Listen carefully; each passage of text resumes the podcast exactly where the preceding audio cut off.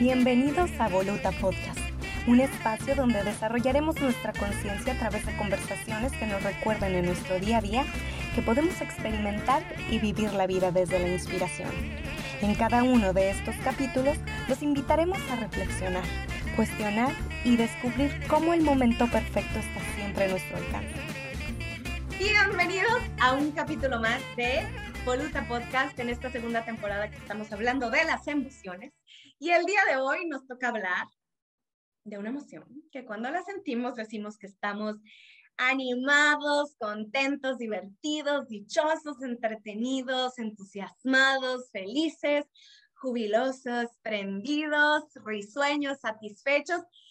Y hay una cantidad de expresiones como que estamos en la nube nueve, como que estamos en el séptimo cielo, que estamos felices como una lombriz o como una perdiz, la verdad no supe qué era lo de la perdiz, lo de la lombriz, sí, eh, que parecemos que andamos como castañuelas, que todo lo vemos de color de rosa, que traemos la sonrisa de oreja a oreja, que damos saltos de alegría, que bailamos de alegría, que explotamos de la felicidad.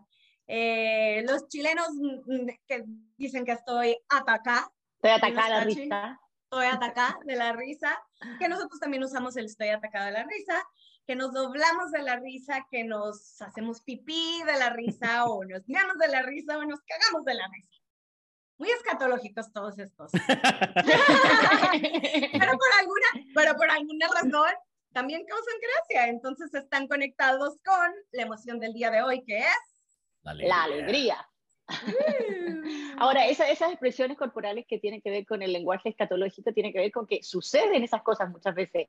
O sea, nos reímos tanto en algunas ocasiones que nuestros eh, esfínteres se sueltan un poco y muchas veces nos sale un poquitín a las más, eh, las que tienen más edad de pipí, nos hacemos un poco, nos hacemos de la risa, nos meamos de la risa, tiene que ver con Sí, porque te sueltas el cuerpo, ¿no? Te relajas, es una, es una emoción que te pone muy suave, muy sueltito, muy, muy flexible, ¿no? No es una relación de esas que te tensionan, sino es una relación que te, que te pone este, suavecito.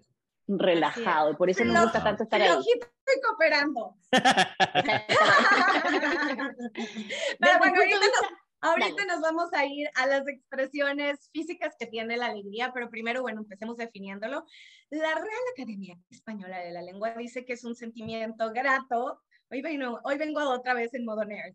Eh, que se expresa mediante signos exteriores. Bueno, al igual que todas las emociones que hasta el momento hemos visto, ¿no? Todas tienen como sus signos exteriores particulares. Ahora, en diversas fuentes este, de psicología dice que la alegría es una emoción que es agradable, que se produce como respuesta a algo que percibimos como bueno y que su identidad, su, perdón, su intensidad, y como ya hemos visto, todas las emociones tienen sus matices, puede depender de varias cosas, entre ellos rasgos de la personalidad, normas sociales, incluso hasta el consumo de sustancias. Pero, bueno, aquí lo estamos viendo como que depende de algo que está en el exterior, y si nos vamos a estos temas de eh, los estados de conciencia, vemos que en realidad la, alegría es este estado que se produce cuando estamos en amor incondicional con nosotros mismos, con otros, con todos y con el todo. Y es algo que viene del interior, que no depende, que es independiente de todo lo que sucede en el exterior y que puede surgir en cualquier momento y que nos acompaña en todo lo que hagamos. ¿Ok? Entonces... Entonces, desde el punto de vista que tú estás diciendo, que me gustaría retomar eso que eh, dijiste en algún momento, que la alegría es algo que se expresa y en realidad todas las emociones, como lo hemos estado viendo en todos los capítulos, las emociones estamos tratando de eh, rebuscar y ver cómo nosotros las producimos, pero también cómo, cómo es una reacción natural de nuestra evolución, o sea, gracias a las emociones de miedo, eh, de tristeza, eh, hemos podido sobrevivir a lo largo de la historia y estamos aquí eh, como raza, ¿cierto? La alegría es una de esas también y se da en el escenario del cuerpo, obviamente, que como todas las emociones, porque ah, si se acuerdan, en el primer capítulo hicimos una separación entre emoción y sentimiento. La emoción era algo natural que surgía que se muestra y que sirve para comunicar a otros qué, qué es lo que está dentro de nosotros. Eh, y el sentimiento es como la interpretación de eso que nosotros eh, tenemos naturalmente en el cuerpo. O sea, nuestra cabecita hace, ah, mira, tengo entonces esta expresión de felicidad que se siente, se siente también con em, cosas parecidas al, miedo. El corazón palpita, eh, tenemos energía, ¿cierto? Pero la diferencia es que, eh, como decía Homero, es relajadito. Tenemos esta mm. sensación de que todo está bien en nosotros, hay como una tranquilidad en eso.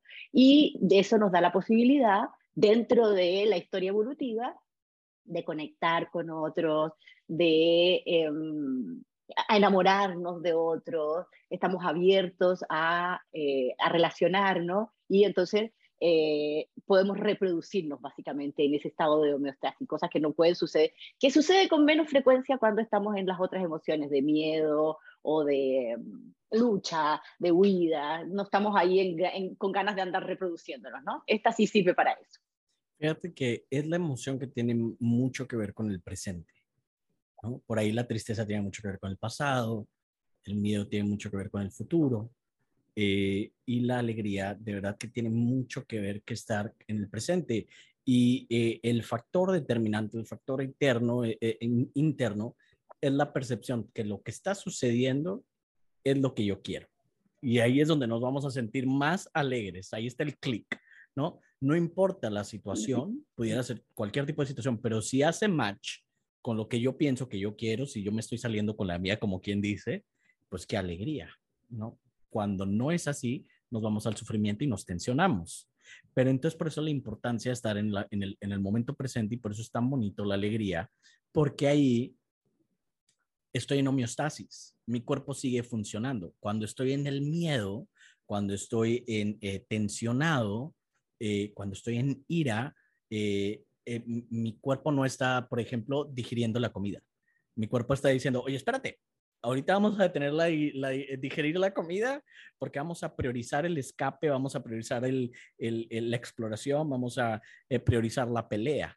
Pero cuando estamos en la alegría dice, ay, si ya te puedes relajar, ahora sí digiere todo lo que quieras y digiere bien a tu propio tiempo, ¿no? Entonces, es una emoción que nos ayuda a, estar relajados, que nos ayuda a estar en conectividad. Tú ves una persona que está muy alegre y eh, se vuelve atractivo, ¿no? Porque te das cuenta que está disfrutando del momento y en ese disfrute hay algo que es este, también un poquito contagioso incluso, ¿no? Sí, a mí me parece que... Uy. Muy sincronizada. dijo Mero a mí me parece que esa sensación que tú dices, Homero, de que es la, la emoción en la cual nosotros estamos súper tranquilos y que se siente súper bien, lo que tiene es una gran fragilidad, porque nos gusta tanto estar allí que nos apegamos a eso, y inmediatamente nos vamos entonces a esa sensación de miedo, de perder esta sensación que estamos viviendo ahora. De hecho, eh, una de las creencias más universales es que si lo estoy pasando muy bien, seguro algo malo va a pasar más adelante. ¿O cuánto tiempo? Y, nos salimos del momento presente, que es lo que tú dices, de la Inmediatamente es, eh, ay, quisiera que este momento durara para siempre. Y en ese momento, ¡pum!, te sales del momento presente. Y Entonces la, alegría en sí sola siempre está acompañada de estas otras, o por lo menos aquí en la oscuridad, en la sombra, del miedo y, y también de una que, eh, del deseo, del deseo de que esto no se acabe y entonces eso nos apega y bueno, ya nos vamos a otras emociones inmediatamente. Dale, Amy, perdón. Oye, yo me quedé así de... Eh. ya se me fue el rollo, ya se me fue bueno, el rollo. Te, decir algo también relacionado con lo que con lo que estaba diciendo Almero, pero yo me quedé así como me metí y me fui. Este, pero pero pero sí estoy estoy de acuerdo con lo que dices. De hecho, Brené Brown dice que una de las emociones que podrían parecer, digo, y ahora palabras del ego, más fáciles sería la alegría, pero que realmente resulta una de las un poquito más complicadas, justamente por esto que dice Tach, porque cuando estamos en alegría, estamos pensando en, ¡Ah! Algo malo va a pasar y como dicen ustedes, no salimos, ni siquiera es que nos salimos de esa alegría solo por el hecho de estar pensando en ese algo malo, eso algo malo que va a pasar, sin siquiera que esté sucediendo sin siquiera que esté sucediendo algo, ¿no? Sin siquiera que, esté, que se esté rompiendo ese momento. Pero entonces volvemos a esto que dice Homero de, es la, esta es una emoción que nos trae al presente y que nos, eh, que nos invita a estar en el momento y a ver las cosas buenas que hay en cada momento. Hay veces que todo lo que está sucediendo a nuestro alrededor está bien, pero estamos viendo como el, el, granito, el negrito en el arroz, como dicen, ¿no? Y dejamos de ver como todas esas cosas buenas que están pasando en este momento y en este lugar. ¿Para qué más nos sirve la alegría? ¿Para qué más nos sirve la alegría? Bueno, pues nos vamos directo a los beneficios de, a los beneficios de la alegría y que la verdad Mm, primero a nivel físico, así como hemos visto que algunas de las emociones, cuando las tenemos bien arraigadas, nos pueden llevar este, a, somatizarlas y a veces hasta expresarlas en algún dolor o en algún malestar. La alegría nos ayuda a disminuir el estrés, nos ayuda físicamente a mejorar el sueño, ayuda a mejorar el sistema inmune. Y cuando vi esto, me acordé de, ya ven la frase que dicen, An apple a day keeps the doctor away. Una manzana al día mantiene al doctor este, alejado, no rima en español, pero bueno, entonces aquí también sería más bien como la alegría podría ser algo que nos ayudaría a mantener como al doctor apartado de nosotros, ayuda a combatir los dolores, incrementa incluso la vida media o el, la, la expectativa de vida de las personas, ¿no? Pero además ya como a un nivel más emocional y demás nos ayuda a sentirnos mejor con nosotros mismos, a mejorar nuestro bienestar emocional y esto nos ayuda también como a enfrentarnos mejor a las cosas que eh, puedan suceder en nuestra vida. Nos convertimos, y ya lo mencionaron ustedes, que buscamos un poco más de conectividad con la gente, entonces nos convertimos en seres más sociales, más serviciales, este, aumenta la creatividad. Entonces, qué, mm, qué padre que ya hablábamos que una de las emociones que aumentaba la creatividad era, era la tristeza también la alegría nos ayuda a aumentar la creatividad y tenemos un mejor rendimiento, más productividad, estamos más llenos de energía, más llenos de vitalidad.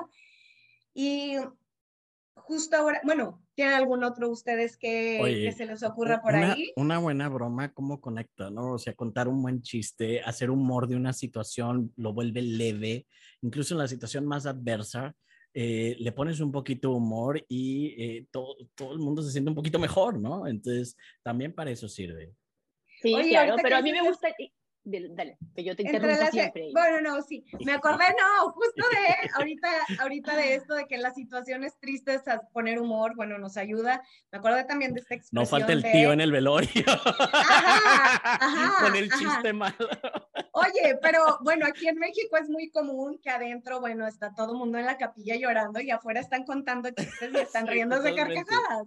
Totalmente. Pero también está esta expresión de lloré de la risa y ahorita que nos vayamos como a las, a las, a los signos físicos de la... Pues dale de una vez, ¿qué esperas? Pues de una vez. Bueno, muy bien. Entonces los signos físicos de la, la risa es que tenemos una respiración, una inhalación que es breve, que es abrupta, entonces tomamos aire de una y tenemos una exhalación que es como en sacudidas, ¿no? Que es como cuando luego ya empezamos con, el, con la risa de... justo esa, justo esa. Aquí estamos Hoy, el día de hoy, estamos en sesión de risoterapia. Una risa, claro que sí. Una risa graciosa, ¿cómo se contagia? O sea, yo me acuerdo de ir al cine y que hay gente que se ríe, no sé, con la, con la nariz que se escucha como... La de cochito, ¿eh? Ah, también. Cuando se empieza a reír. yo te las puedo hacer si quieren. Lo más es, la, no, más es que, sí, e, en lugar de inhalar por la nariz, se nos va, por, digo, por la boca, se nos va por la nariz y ahí es donde entra el el porcazo. Oye, pero ¿cómo quedas después de reírte un buen rato, no? O sea, te sientes como lleno de energía, como en, eh, endorfinas, dopamina, serotonina, quedas cargadito, ¿no? Se siente rico. Un cóctel maravilloso, ¿no? En la boca lo que sucede es que las comisuras se estiran horizontalmente y se levantan un poco, entonces, y se exponen los dientes. Y algo muy chistoso y es que ahí nos damos cuenta cuando la risa es honesta o no, ¿no? Cuando le dices a un niño chiquito de sonríe para la foto y la risa es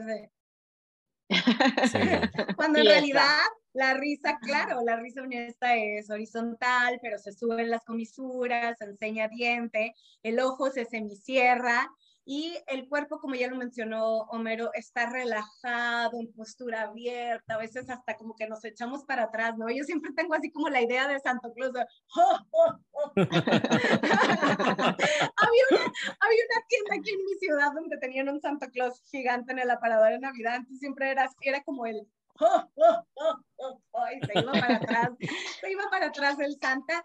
Y de hecho, el, lo único, el único músculo que está tenso es el estómago, el abdomen.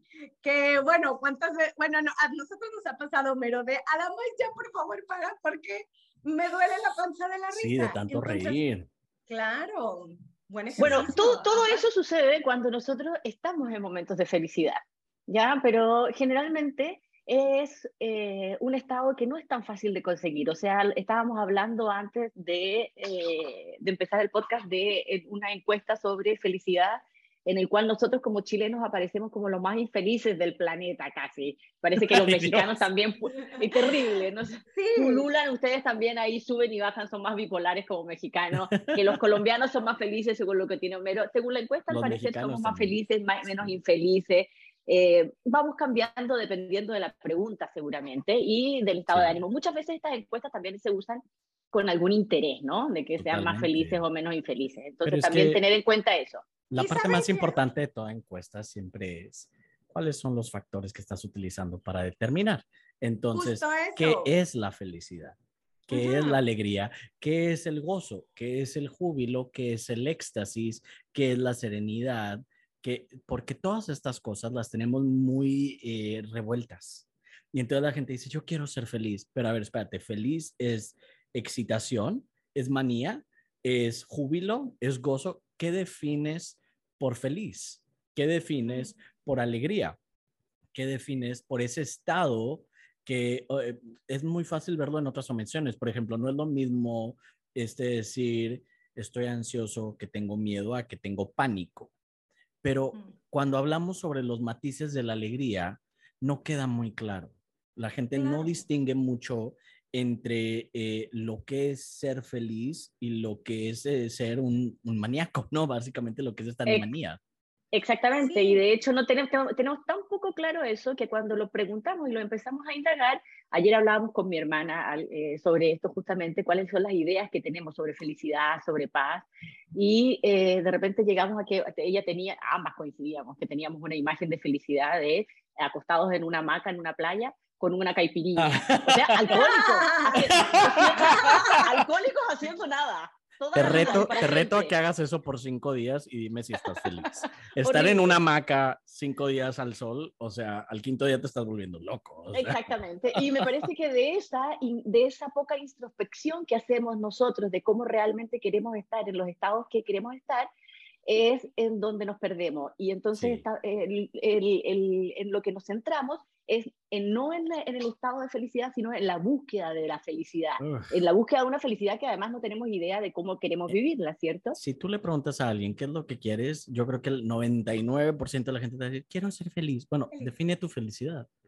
¿Qué es ese estado de felicidad? ¿Cómo lo, cómo lo, cómo lo defines? ¿Cómo lo logras? ¿no? Y lo tienen y todo está tan revuelto, nadie te sabe dar una buena, una buena respuesta. Ahora, no hay nada que te haga más infeliz que buscar la felicidad.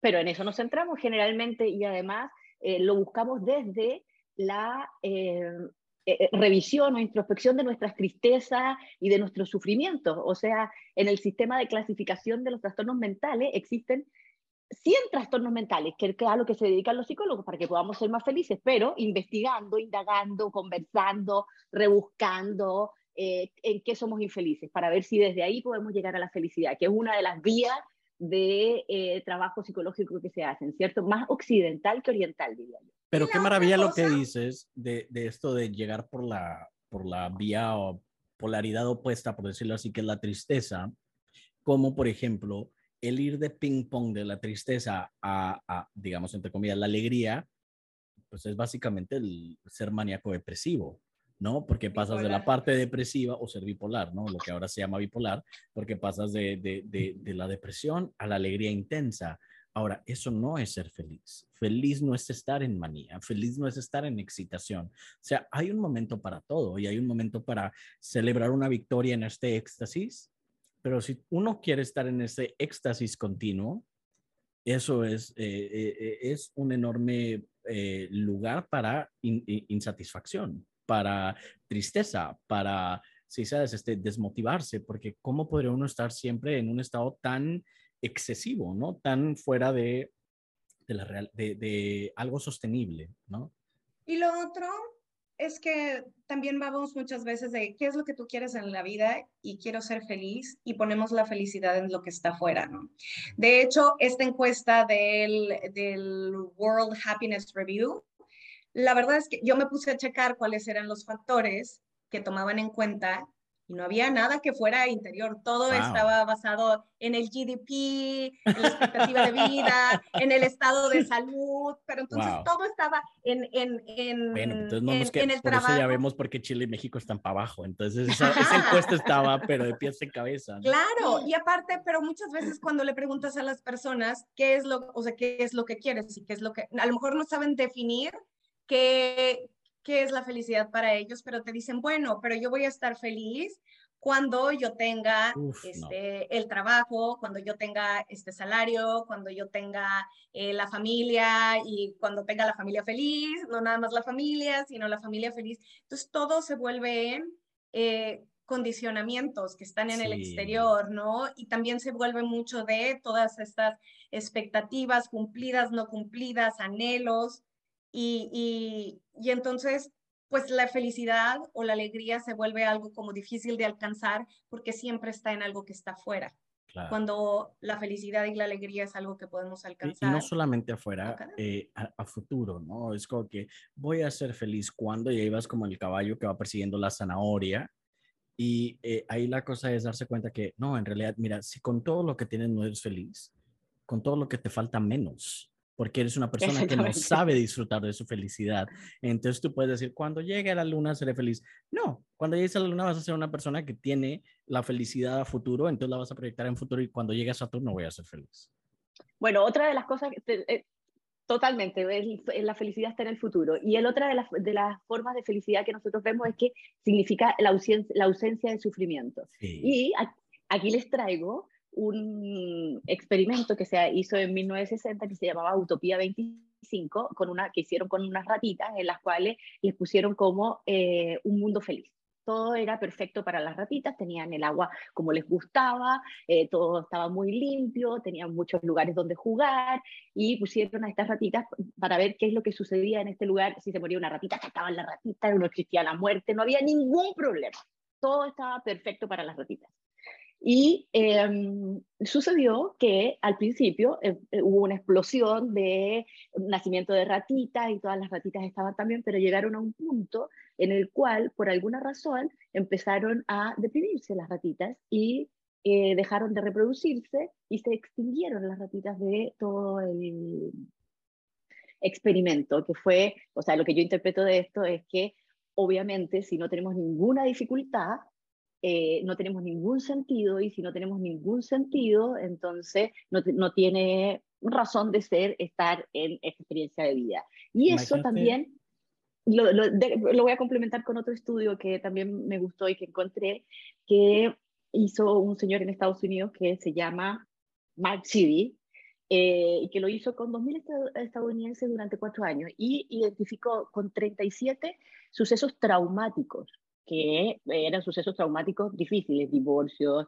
eh, eh, que, habían perdido todo su dinero, pero realmente eh, no tenían posibilidades de recuperarlo, incluso abuso de todo tipo. Y determinó entre estas 2.000 personas quiénes eran los que habían vivido más veces ese tipo de eventos traumáticos y quiénes habían vivido menos. el promedio eran 8 aproximadamente. Que habían vivido esa cantidad de eventos traumáticos. Y entonces se hacía una U y ahí en una parte estaban los que no habían vivido ningún evento traumático, los que habían vivido hasta 71 eventos traumáticos y los del medio. Y lo que se determinó de todo eso es que las personas que tenían eventos traumáticos medios, entre 8 y, no sé, 20 eventos traumáticos, eran personas que eran más resilientes, eran personas que tenían menos capacidad, menos posibilidades de deprimirse, de enfermarse, eh, de sufrir ataques de ansiedad, o sea, una vida significativa es una vida que está llena de eh, eventos que nosotros tenemos que superar, que, de los cuales tenemos que aprender. Y las personas que no habían tenido ningún evento traumático morían antes, tenían más posibilidades de desarrollar depresión, ansiedad y otro tipo de mm, manifestaciones físicas que no eran muy amables con, con ellos mismos. Imagínate una película que de principio a fin, de principio a fin sea todos bailando y, ay, qué alegre, qué alegre, qué alegre, qué alegre, la película más aburrida del mundo. era como aquel juego de Disney donde pasabas por un río y todo era It's a small world. Y, todo era muy feliz, todo era muy feliz. Y entrabas y salías. Y, y nada, sí, ¿sabes? Pero en cambio, Imagínate una película de la que sales muy satisfecho.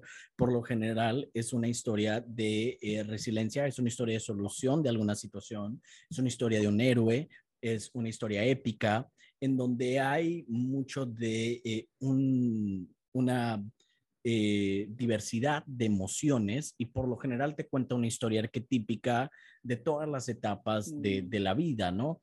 Entonces, la vida no es principio y fin, la vida es lo que hay en medio, ¿no? Entonces, por lo general vemos la alegría, la felicidad como que cuando llegue a la meta, no, cuando llegue a la meta es el fin y se acabó, ¿no? Entonces, la parte que de verdad nos hace felices es estar en el camino.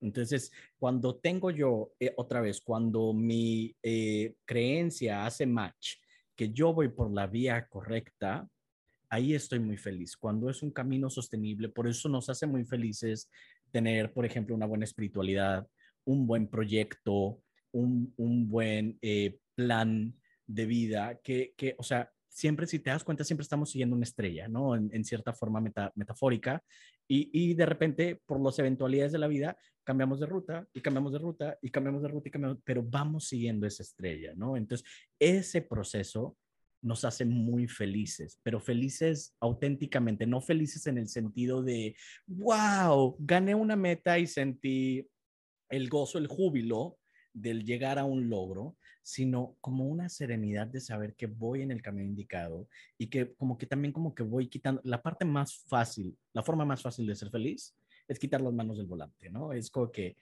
ir en, en, eh, en esa aceptación de lo que me propone la vida por eso cuando uno está en aceptación total, es el momento más sereno y más feliz. Y nos vamos dando cuenta que la serenidad está mucho más, perdón, la felicidad está mucho más cerca de la serenidad que del júbilo.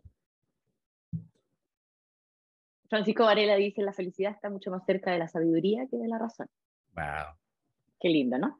Em, yo estoy de acuerdo contigo, pero me parece que soltar un poquito el volante es una vía para sentir más veces expresiones de felicidad, siempre y cuando em, haya sabiduría en ese trabajo, justamente. No es, eh, o sea, a mí me parece que hay... No es conformismo, no es apatía. No, no, no, no, no. Hay una, nosotros como seres humanos tenemos, pero además tenemos una, una obligación que no es un deber ser, sino que es algo que, ah, no sé cómo llamarlo, pero es trabajar en nosotros, en nuestro autoconocimiento, en saber que tenemos esas herramientas para poder soltar ese volante y saber que eh, vamos a poder con ese, tú mencionaste algo que era un sentido en la vida, ir resolviendo lo que vaya sucediendo, independiente de lo que vaya sucediendo. Cuando nosotros sabemos eso o tenemos una certeza sobre eso, eh, que, es la aceptación,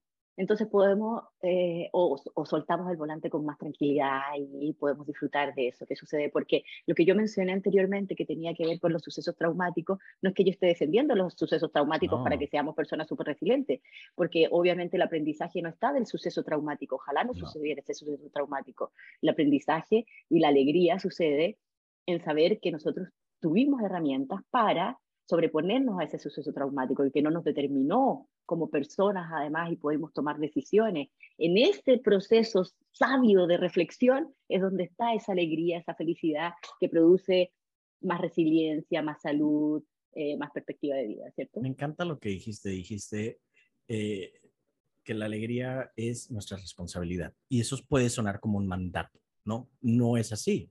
Si, si decimos este, em, que la alegría está más cerca de la sabiduría, fíjate cómo entonces nuestra habilidad de respuesta, nuestra responsabilidad nos permite ser alegres. Y ante estas situaciones traumáticas, si yo traigo aquí mi resiliencia, en otras palabras, mi sabiduría que, adquirí por medio de la experiencia, yo tengo mi habilidad de respuesta. Porque es, esto sí que es una cosa, si uno quiere ser feliz, es una decisión.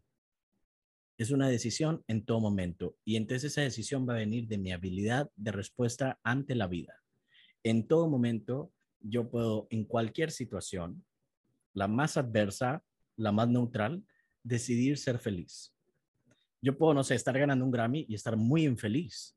O puedo estar ganando un Grammy y estar muy feliz. O puedo estar ganando un Grammy y estar en júbilo.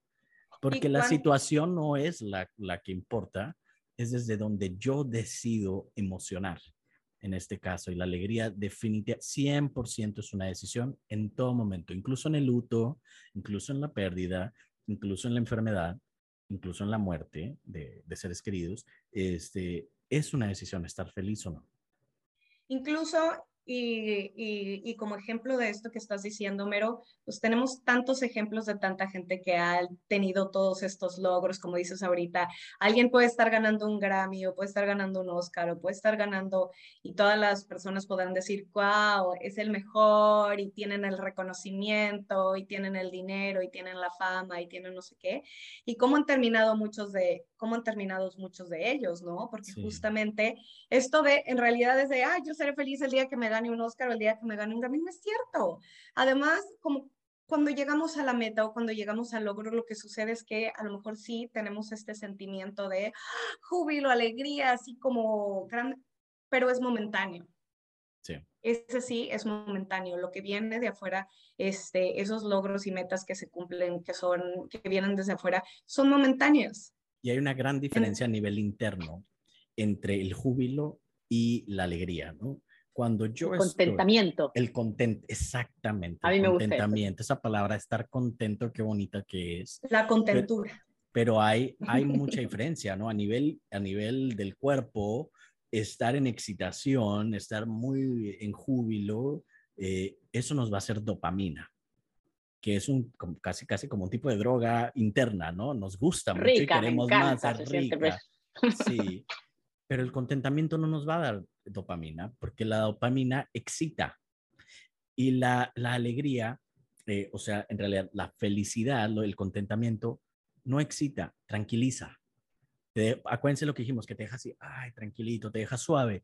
Entonces, eso es serotonina. Y no podemos tener la serotonina y la dopamina, son dos cosas eh, un poquito polares, ¿no? La dopamina es un excitante y la serotonina es un tranquilizante. Entonces, si yo quiero estar contento, lo que yo tengo que hacer es estar más en la serenidad, en, la, en eso que me tranquiliza. Eh, y entonces, fíjense, por ejemplo, las estatuas de los budas de, de allá de Oriente, que tienen como una pequeña sonrisita, que es sutil, es serena, es como esta cosita rica, ecuánime, en donde ellos tienen, no es una cosa acá vivaracha de bailando merengue con una tremenda sonrisa de oreja a oreja. Eso sería dopamina, ¿no? Eso sería excitación. Entonces, por eso una. Ahora, yo las aplaudo todas. Claro. Yo las aplaudo todas. a mí me parece que todas son ricas, todas son buenas. Lo único que sí. Hasta que llega la pegota. Eh, ah, claro, exactamente, justamente. Es darse cuenta de que eh, pasamos por esos momentos de felicidad. El contentamiento es algo que se puede mantener más en el tiempo. Eh, y que además es un aprendizaje todo esto. Eh, ¿Cómo? Porque yo, yo imagino a las personas que puedan estar escuchando esto y decir, ah, claro, ustedes hablan eso porque no están viviendo lo que yo estoy viviendo, ¿cierto? Entonces, seguramente no entienden mis circunstancias, porque obvio, si estuvieran viviendo mis circunstancias, no estarían diciendo que la felicidad es una sonrisita y no sé qué, y que se puede lograr de no sé qué manera.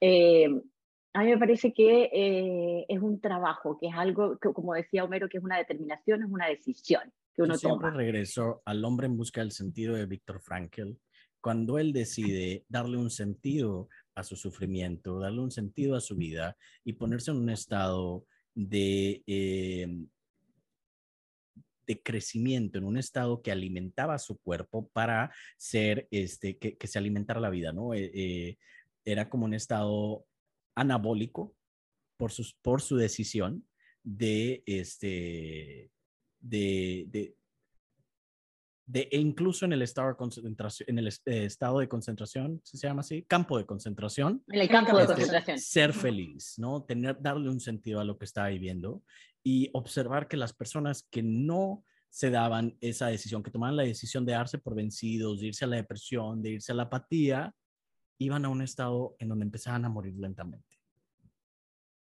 Bueno, para ayudar a esas personas también, eh, a mí me gusta, eh, traje tres cosas que sí están como probadas y que dan cuenta de cómo nosotros podemos cambiar esos estados más eh, constantes en la tristeza, la depresión, la ansiedad, a otros estados que, o sea, o, o transitar también por estos otros estados de felicidad y de alegría. Primero, hay evidencia científica sobre cómo el trabajo de introspección, de ayuda psicológica, de buscar un coach como nosotros, eh, ayuda a buscar otras miradas y salir de esos estados. Eso es científicamente probado, se puede. Eh, lo otro que se necesita es voluntad, como Frankel, para aprender justamente, ¿ok? Yo no tengo quizás la razón, quizás esto que estoy viviendo sí se puede ver desde otro punto de vista, eh, y buscarlo. Y esa voluntad, esa intención hace que empiecen a aparecer. Y, por tercer, y la tercera razón por la cual nosotros podemos salir de esos estados y transitar por estos estados de felicidad es que hay una evidencia de cómo las personas que han vivido más tiempo, las personas mayores, generalmente les importa menos, viven más en ese estado de contentamiento, cuando ya incluso los más sabios son los más viejos y ya tanta cosa no le importa, viven en ese estado como budista de una sonrisita, esa abuelita que siempre está así como tranquila y en paz. O sea, si ellos pueden lograrlo a través de ese aprendizaje natural que da la vida, quizás nosotros podemos em, intencionar eh, relacionarnos con nosotros viejitos para traer esa sabiduría a lo que estamos viviendo ahora. Que es que el futuro no existe, así que podemos usarlo, ¿no? Y traerlo y aprovecharnos de esa sabiduría que vamos a tener en el futuro eso tiene que ver con, con otro cuento, pero... Me sonó un poco aquella... Física cuántica, este, No, no, no, no, deja tú, aquella frase de la, de la filosofía y sabiduría mexicana de el valemadrismo. ¿no? Ah, sí. El valemadrismo. claro, de tomar las cosas, este, no tomarnos las cosas tan a pecho, no tomarnos las cosas tan personales, de... Eh, y otra, otra de las cosas que, pueden, eh, que hay que darse cuenta es que nosotros somos un cuerpo, que nuestro cuerpo necesita cierto cuidado para estar en estados de felicidad. O sea, hay cosas que nos dan infelicidad cuando nosotros estamos enfermos del estómago. Cuidar nuestro, nuestra alimentación eh, genera, no genera dopamina, no genera el 95% o el 85%, no me acuerdo, de la serotonina, que es esa hormona que nos produce tanto bienestar se produce en el estómago. Cuando nosotros estamos mal alimentados, no producimos las moléculas que ayudan a producir serotonina en nuestro cerebro. Entonces, por más que tengamos mucha voluntad, eh, no, no, no logramos esos estados más de plenitud y de felicidad. El ejercicio físico, que también produce que nuestra microbiota intestinal esté equilibrada y entonces podamos producir serotonina y otras otras hormonas. endorfinas, dirían en la... Endorfinas, adrenalina también que es necesaria. Hay un, hay un quote este, de la película de Legalmente Rubia, cuando están en el juicio, donde Elwood dice, el ejercicio produce endorfinas, las endorfinas te hacen feliz, la gente feliz no le dispara a sus maridos. no, Exactamente, se salvan nuestros maridos. El ejercicio, el dormir, el alimentarnos bien, el estar presentes, el hacer prácticas como el mindfulness, la meditación, pero también... Algo que Homero, algo que Homero siempre ha dicho, el entrenamiento de la gratitud. Totalmente. es lo que iba a decir, iba a decir, yo voy a aplicar la del Woods y voy a decir, una persona agradecida no puede estar triste. Y lo habíamos mencionado antes en alguno de los podcasts, donde, donde hay estudios que dicen que o sea, mm, la gente agradecida no es la gente que es feliz. Eh, digo, que la gente que, que la gente que realmente es feliz es porque practican, pero tal como tal, como una práctica, la gratitud, ¿no? No es como de que un día, ay, sí, gracias, gracias por atenderme, gracias por tus servicios, gracias por ayudarme, sino que lo hacen o lo tienen como una práctica constante. Em, otra, otra, frase de ese tipo, Amy, que también es muy cierta, es, no soy eh, feliz porque soy exitoso, soy exitoso porque soy feliz. Porque claro. es lo que decíamos de la creatividad y la gratitud, te ponen en otro estado en donde uno está muy a favor de la vida, muy a favor del desarrollo. Desde ese contentamiento es un lugar donde uno está relajado y se le vienen muchas ideas, donde uno está en una abundancia, y lo que refleja es un mundo abundante. Tú le sonríes a la vida, la vida te sonríe, ¿no? De vuelta, claro. causa y efecto, como mencionabas anteriormente. Hay un curso eh, de la Universidad de Yale que es uno de los cursos más populares que se llama La ciencia del bienestar, The Science of Well-Being. Y entonces ahí toda la primera parte de la, de este curso empiezan a analizar todas estas cosas que las personas dicen, esto es lo que me va a hacer feliz, ¿no? Y entonces empiezan a hablar desde eh, la carrera, el trabajo, el dinero, el matrimonio, eh, la familia. Y después eh, se va, y, bueno, van como, como desmitificando todo esto. Y después empiezan también el programa, lleva como unas semanas de práctica donde empiezas a hacer diferentes cosas que al final hasta se califican, o sea, se miden y, y, ves cómo empieza a, empiezas a sentirte en más alegría, en mayor bienestar. Y entonces en esto están cosas, y ya para resumir y empezar a cerrar el programa del día de hoy, como mencionamos anteriormente, está reconocer que la alegría no está fuera de nosotros o no, no, no viene de fuera de nosotros, sino dentro de nosotros. Entonces no depende de nadie más que de nosotros, de nuestra decisión. Vivir en el presente. casi, casi que te visita. Si sabes, es como, si tú estás serenito, es como una mariposa que viene y se te pone en el hombro.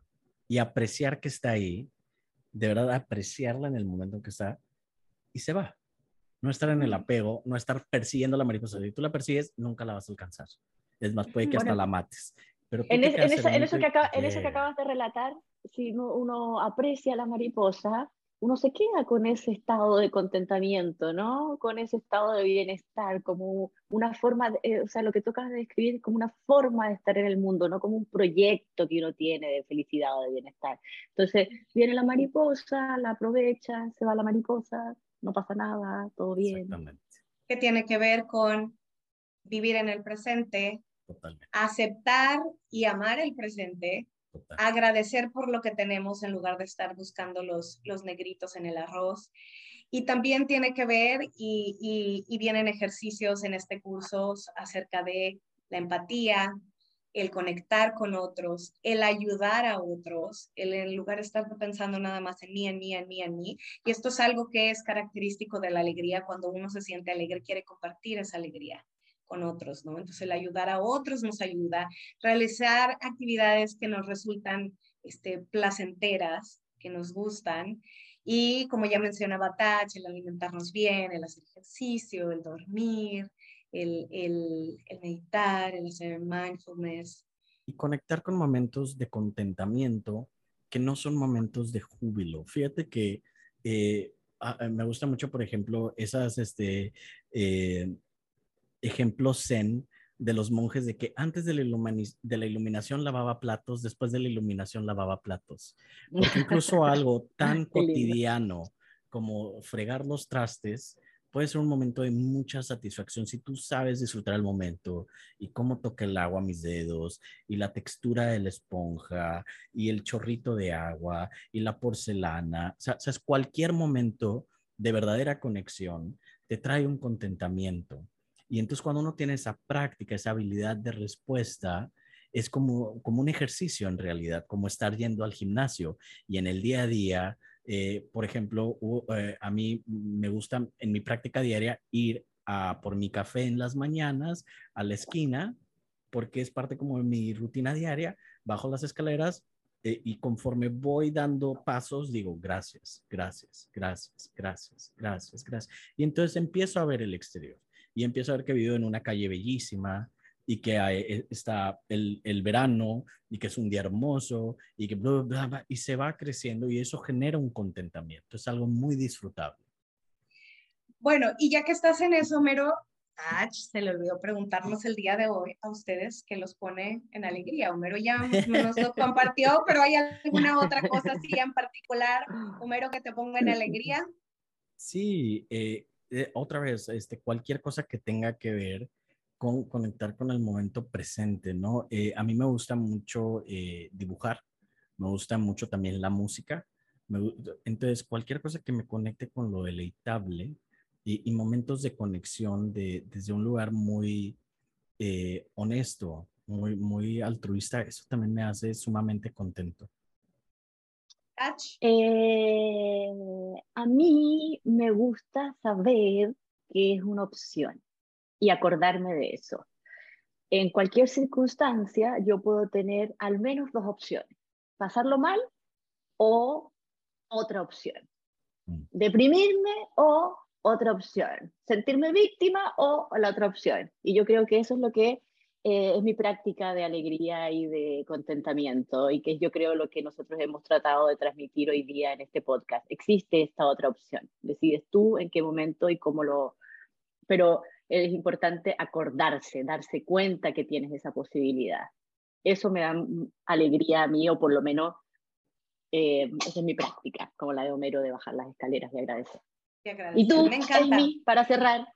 Pues la verdad me encantó lo que dijiste, Tach, y es verdad, en cualquier momento podemos estar, este, estar en alegría.